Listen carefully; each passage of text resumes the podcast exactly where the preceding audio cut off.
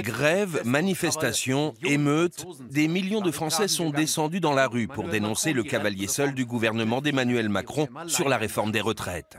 Pour de nombreux observateurs, la démocratie française est menacée. Question, le président de la République a-t-il trop de pouvoir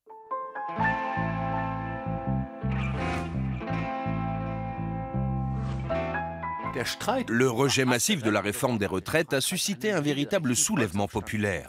Le passage en force d'Emmanuel Macron pour faire adopter le texte sans vote à l'Assemblée nationale a provoqué l'indignation et la colère de beaucoup de Français.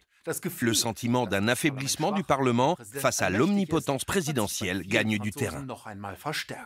Peut-être qu'au fond, ce qui gêne le plus les Français, c'est cette méthode de gouvernance. Il y a eu une méthode Macron qui a été plutôt celle de l'autorité, celle de l'incarnation. Lui-même avait prétendu être un président jupitérien. Si l'on continue ainsi, les risques sont très grands d'un divorce tel entre les citoyens et le système politique que euh, tous les scénarios sont possibles, euh, y compris l'arrivée au pouvoir de l'extrême droite. Quels sont les pouvoirs que la Constitution confère au président de la République? Comment Emmanuel Macron fait-il usage de ses pouvoirs? Et enfin, la France doit-elle se doter d'une nouvelle Constitution? Pour en parler, nous avons interrogé la constitutionnaliste Anne-Charlène Bézina et les politologues Yves Saint-Omer et Udo Rehfeld. Mais voyons tout d'abord quels sont les pouvoirs du locataire de l'Élysée dans la Constitution de la Ve République. La France est une république démocratique gouvernée par un régime semi-présidentiel. Cela signifie que le pouvoir de l'État est réparti entre le Parlement, composé de l'Assemblée nationale et du Sénat, et le président. Mais le président occupe le rôle central. Il est élu au suffrage universel direct tous les cinq ans et ne peut être réélu qu'une seule fois. Sa particularité, il a davantage de pouvoir que n'importe quel autre chef d'État de l'Union européenne. En vertu de l'article 8 de la Constitution, le président de la République nomme le Premier ministre ou la Première ministre. En temps de paix, le président décide des orientations de la politique étrangère et de sécurité. En République fédérale d'Allemagne, ces décisions sont la prérogative du chancelier. En vertu de l'article 12 de la Constitution, le président a le pouvoir de dissoudre l'Assemblée nationale et de convoquer de nouvelles élections. Et puis, il y a le très controversé article 49.3. Il permet de faire adopter des textes de loi sans vote du Parlement. C'est ce qui s'est passé pour la réforme des retraites. Cette réforme est nécessaire. Le recours à l'article 49.3 a déclenché la colère de nombreux Français contre le président. Mais le 49.3 fait-il vraiment partie des prérogatives présidentielles? C'est ce que nous verrons dans un instant. En tant que président, Emmanuel Macron est également le chef des armées. Lui seul peut décider de l'utilisation des armes nucléaires. En situation de crise ou d'urgence, l'article 16 de la Constitution permet de lui donner des pouvoirs presque illimités. Tous ces pouvoirs ne sont pas sans rappeler l'époque absolutiste, marquée par la formule lapidaire du roi Soleil Louis XIV. L'État, c'est moi. Anne-Charlène Bézina, vous êtes constitutionnaliste. Pourquoi la Constitution française donne-t-elle autant de pouvoir au président de la République? Ce qu'on peut dire de la Ve République, c'est qu'elle vient euh, de, la conceptualisation même du, général de Gaulle. C'est lui qui avait conçu un, régime d'équilibre des pouvoirs avec un président fort. On a eu pendant des, années, hein, presque un siècle, euh, des régimes parlementaires, voire même des régimes plutôt d'assemblée, où l'assemblée était toute puissante et à la fin de la quatrième République, ce régime qu'on pouvait qualifier de régime des partis, c'est comme ça qu'en parlait le général de Gaulle, ne, convenait plus vraiment à la France parce qu'il y avait beaucoup d'arrangements, d'appareils entre les différents partis qui faisaient parfois que les lois étaient très longues à mettre en œuvre, très longues à appliquer et que les gouvernements n'avaient plus aucune légitimité puisqu'ils étaient renversés presque toutes les 48 heures. Ce que souhaitait le général de Gaulle, c'était mettre fin au régime des partis c'est vrai que la Ve République a très souvent été qualifiée de monarchie présidentielle. Alors, il faut savoir que ça fait partie du paradoxe français aussi d'avoir en quelque sorte besoin d'un exécutif fort et d'avoir aussi des racines très parlementaires. On entend souvent dire que le président a fait passer la réforme des retraites en utilisant l'article 49.3 de la Constitution. Mais a-t-il vraiment ce pouvoir? Non, le 49.3 n'est pas du tout un pouvoir du président. Le 49.3 est même un, outil du Premier ministre, mais qu'il doit délibérer avec son gouvernement. C'est vrai, vous avez raison, on entend toujours parler de ça, et le président a même fait euh, quelque chose d'un peu grave pour notre Constitution, c'est qu'il a dit, je vous autorise à recourir au 49.3. Et cette confusion, elle installe l'idée que c'est à lui de décider. Ça, c'est tout à fait original à l'esprit français, c'est-à-dire qu'au fond, le Premier ministre disparaît un petit peu dans l'opinion. Euh, on a vraiment le sentiment que quand il y a une crise, elle est incarnée par le président de la République. L'étendue des pouvoirs que la Constitution confère au président est une chose, la manière dont il les exerce en est une autre. Les médias français présentent souvent le style de gouvernance d'Emmanuel Macron comme autoritaire et déconnecté de la réalité. Lors de sa réélection en 2022, beaucoup de Français n'ont voté pour lui qu'afin d'éviter une victoire de Marine Le Pen. Mais selon un sondage, 33% de ses électeurs regrettent à présent d'avoir fait ce choix. Yves Saint-Omer, si des élections présidentielles avaient lieu demain, Marine Le Pen aurait-elle plus de chances de l'emporter? On ne peut pas prévoir euh, de façon précise quel serait le résultat d'élections demain ou évidemment euh, encore plus dans quelques années.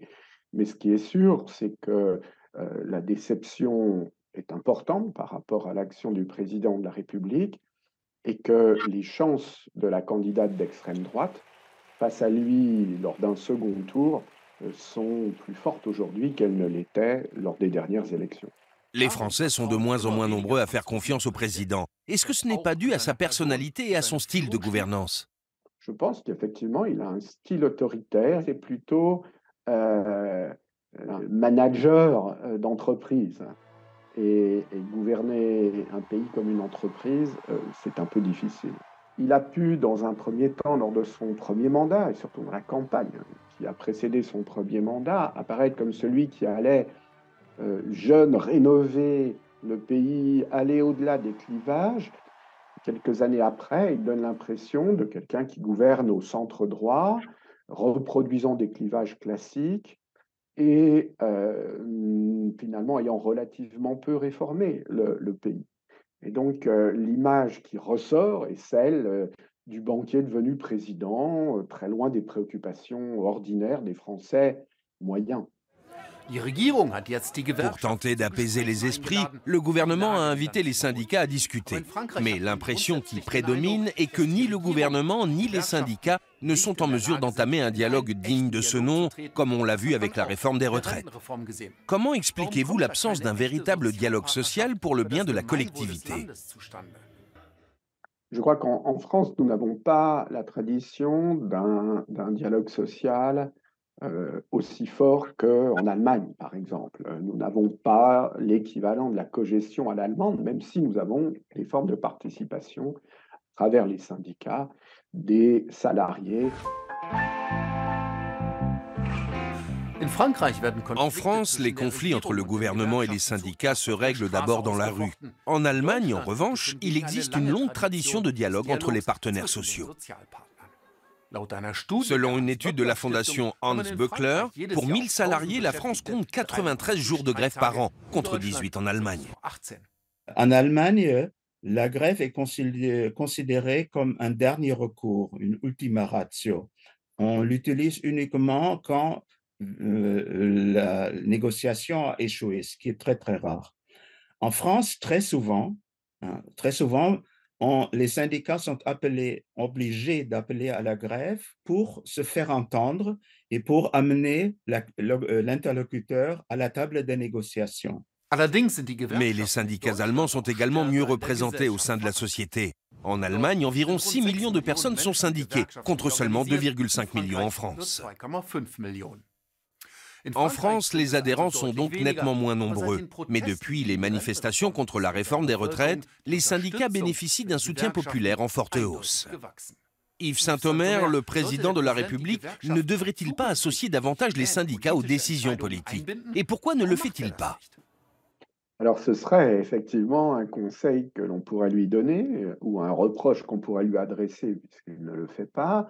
Je crois que c'est largement partagé. Pourquoi ne le fait-il pas? Je ne suis pas dans la tête du président de la République. Euh, je, pense vraiment qu'il y a un isolement aujourd'hui du, pouvoir euh, central et du président lui-même par rapport au pays. Les syndicats reprochent à Macron de refuser de partager son pouvoir lors de décisions aussi sensibles que la réforme des retraites. Le président de la République préfère s'en tenir strictement à la Constitution. Et si la Constitution venait à être modifiée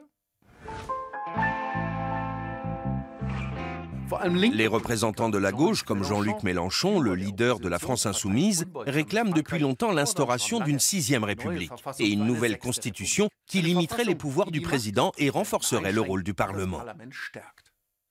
On dit toujours entre constitutionnalistes que le risque de la sixième république, c'est d'être un petit peu un bis repetita de la quatrième république, voyez. Et finalement, si on retombe dans les écueils d'un parlementarisme excessif euh, sur lequel des arrangements euh, n'arrivent pas à se faire, euh, on va retomber dans les blocages que nous avons connus. Ce qui semble clair, c'est que une réforme démocratique d'ampleur, répartissant mieux les pouvoirs entre les différentes autorités, ouvrant la porte à une participation citoyenne directe à la prise de décision et à un développement de la délibération politique, non seulement dans les enceintes parlementaires, mais dans des instances comme celle euh, des, des, conventions citoyennes tirées au sort, est nécessaire si l'on veut éviter des scénarios noirs.